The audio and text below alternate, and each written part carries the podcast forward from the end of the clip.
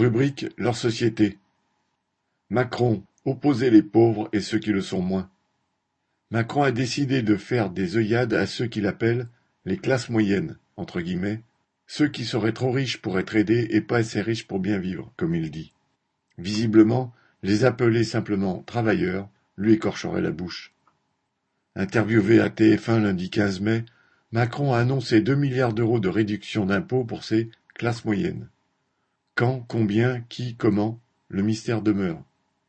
En même temps, le gouvernement annonce qu'il cherche à faire des économies sur son budget, car pour continuer à subventionner le grand patronat, tout en essayant d'éviter de trop accroître la dette publique, il restreint les dépenses publiques qui sont utiles à la population.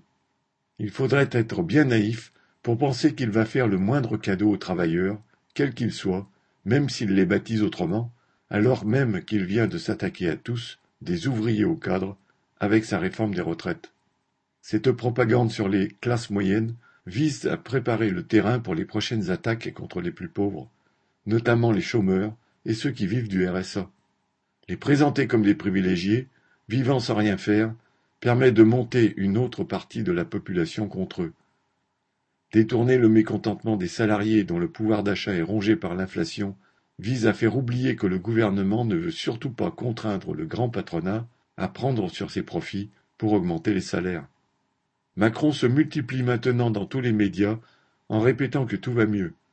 Pour lui, le chômage baisse, les emplois se créent, les impôts vont diminuer, les services publics s'améliorent, etc. Au même moment, les restos du cœur et le secours populaire ont de plus en plus de demandes.